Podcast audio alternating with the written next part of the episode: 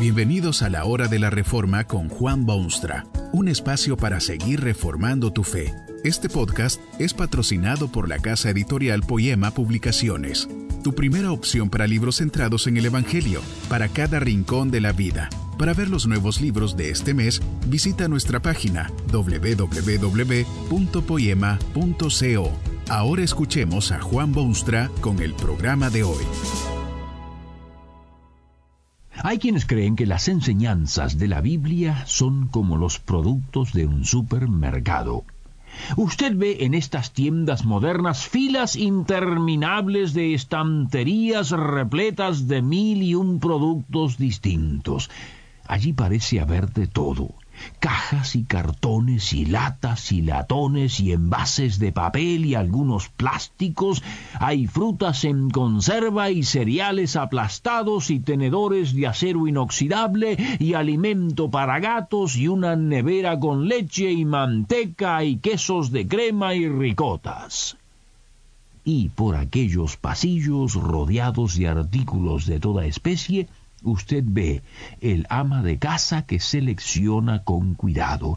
Este producto sí le agrada y se lleva uno. Aquel otro no es de su gusto y allí se queda hasta que quizá llegue algún otro cliente. Y sigue en su selección. Unos artículos sí y otros no. Algunos son del agrado y otros son rechazados. Así, creen algunos, es lo que puede hacerse con las abundantes enseñanzas de la Biblia de Dios. Reconocen que hay muchas cosas en este santísimo libro, hay historias de familias que se pelean y se dividen, y hay historias de niños obedientes y de padres conscientes, y de matrimonios, y hay poesías bonitas, y hay mandamientos divinos, y hay ejemplos de conducta, y cualquier otra cosa que una mente humana pueda imaginarse como el surtido es tan vasto y tan variado, mucha gente se toma la libertad de considerarlo todo más o menos como un supermercado, de donde sacan algunas cosas que les agradan, pero dejan atrás muchas otras que no les gustan. No hay duda alguna que hay cosas en la Biblia que son más difíciles de entender o aceptar que otras partes o pasajes, o que parecen más radicales que otras o que son más contrarias a la naturaleza humana que otras. Pero la Biblia no es un supermercado, sino la infalible palabra de Dios.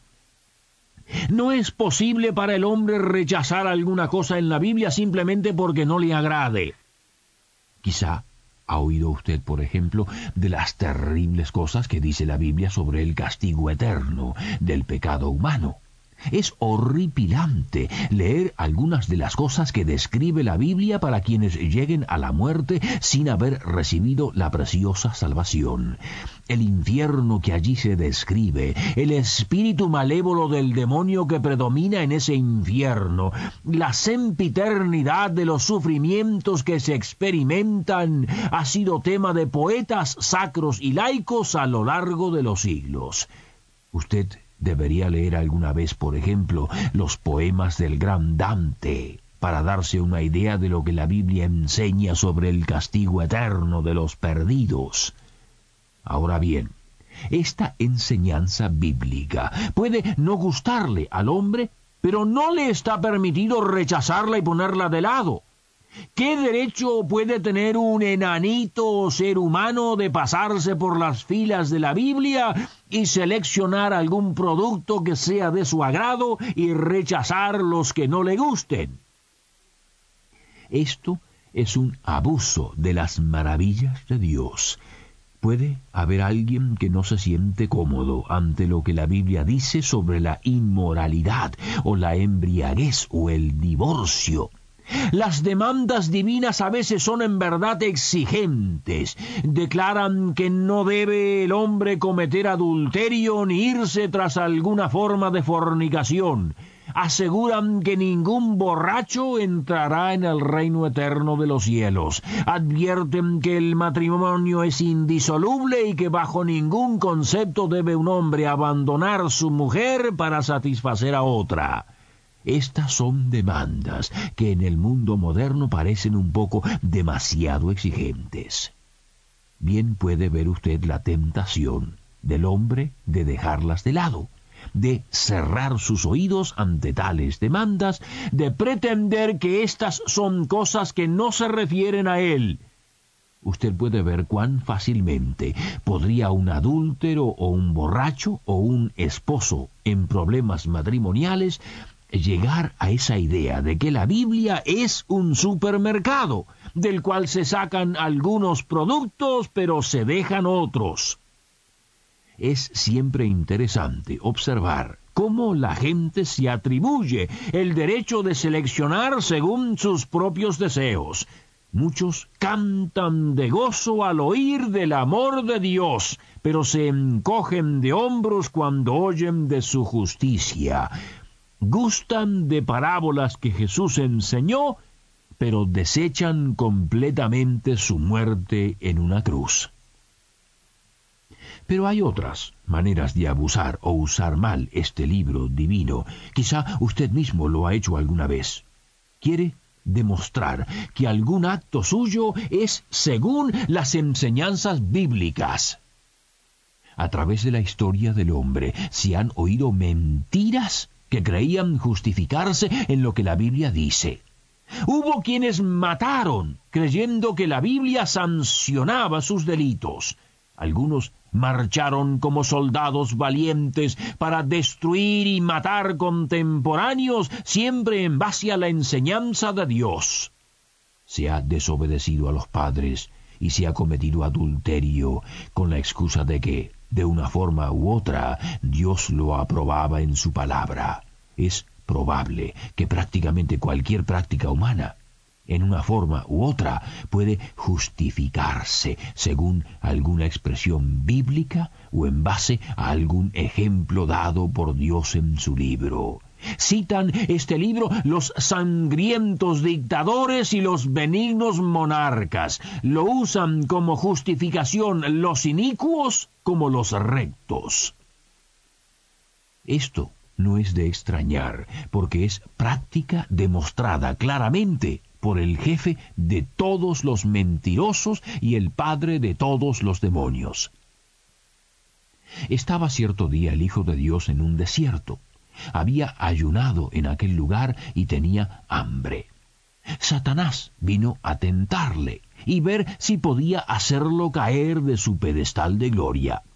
Entró en conversación con Jesucristo y, sorpresivamente, usted ve al mismo demonio citando las palabras de Dios. Le informa a Jesucristo que escrito está. Es decir, la palabra de Dios claramente lo afirma. Pero esa misma estrategia había sido usada ya mucho tiempo antes en la historia, porque cuando Adán y Eva residían en el paraíso, vino ese mismo demonio y empezó a citar las palabras de Dios, pero a tergiversar su significado usted puede darse cuenta de que Satanás es sumamente inteligente. Si no puede hacer que usted niegue las verdades de la Biblia, tratará de que usted las use mal o abuse de ellas. Cuídese de decir que la Biblia defiende esta tesis o la otra. Asegúrese de que efectivamente eso es lo que la Biblia dice porque el diablo es muy experto en ese arte de engañar y tergiversar. Pero quizá el abuso o mal uso mayor de todos cuantos se ponen en la práctica por el ser humano es no creer ni aceptar el mensaje central de ese libro divino, Qué triste es constatar que una persona ha oído el claro mensaje de la Biblia, pero no ha sido transformado por él. Ocurre con demasiada frecuencia. Se cuenta el caso de un brujo que llegó a conocer el poderoso Evangelio de Jesucristo. A partir de entonces trabajó en un hospital misionero, administrando medicinas maravillosas y viendo los milagros que se hacían con las drogas y los conocimientos médicos y un día él mismo contrajo una enfermedad. ¿Sabe lo que hizo? En vez de buscarse un médico o pedir consejo del hospital, se volvió al lugar de su paganismo previo y allí fue a consultar a uno de sus amigos brujos, quien le dio una poción tan fuerte que se desmayó al tomarla y antes de que los médicos pudiesen hacer algo había fallecido. Sabía lo que tenía que hacer, pero no lo hizo. Muchísima gente hoy en día ha oído el claro llamamiento del Evangelio, pero ha seguido por sus caminos de siempre. Han escuchado el llamado urgente del Hijo de Dios, pero han cerrado sus oídos. Saben que tienen que entregarse al Salvador, pero en su capricho y dureza de corazón se niegan a hacerlo. Conocen perfectamente los mandamientos de Dios, pero no los obedecen. Ese abuso de la palabra de Dios es quizá el más ofensivo de todos porque es como burlarse directamente en la cara de Dios. Esto es lo que decía, por ejemplo, el apóstol Juan cuando escribió su primera epístola. El que cree en el Hijo de Dios tiene el testimonio de sí mismo. El que no cree a Dios le ha hecho mentiroso, porque no ha creído en el testimonio que Dios ha dado acerca de su Hijo. Este libro fue escrito precisamente para que el mundo conociese que Jesucristo es el Hijo de Dios y para que creyendo fuesen salvos. ¿No le parece, pues, afrenta terrible conocer el mensaje de la Escritura, pero rechazarlo o dejarlo de lado o mostrarse indiferente hacia él? Pocas cosas pueden ser tan ofensivas ante el Creador. Usted aún tiene oportunidad, pero piense un momento en aquellos tantos que literalmente han muerto sin haberse decidido a favor de Jesucristo. Conocieron el mensaje de Dios, supieron de Jesucristo, pero abusaron de ese conocimiento, se dejaron estar inactivos y los alcanzó al fin la mano fría de la muerte, sin haberse declarado discípulos del Cristo. Y ahora es demasiado tarde. Abusaron e hicieron mal uso y ahora son abusados. Que este mensaje nos ayude en el proceso de reforma continua según la palabra de Dios. Si quieres profundizar en la exposición bíblica, puedes buscar más recursos en www.poema.co. Allí encontrarás libros que te ayuden a entender la palabra de Dios y aplicarla a tu vida. Poema, el Evangelio para cada rincón de la vida. Nos vemos en el próximo episodio de La Hora de la Reforma con Juan Bonstra.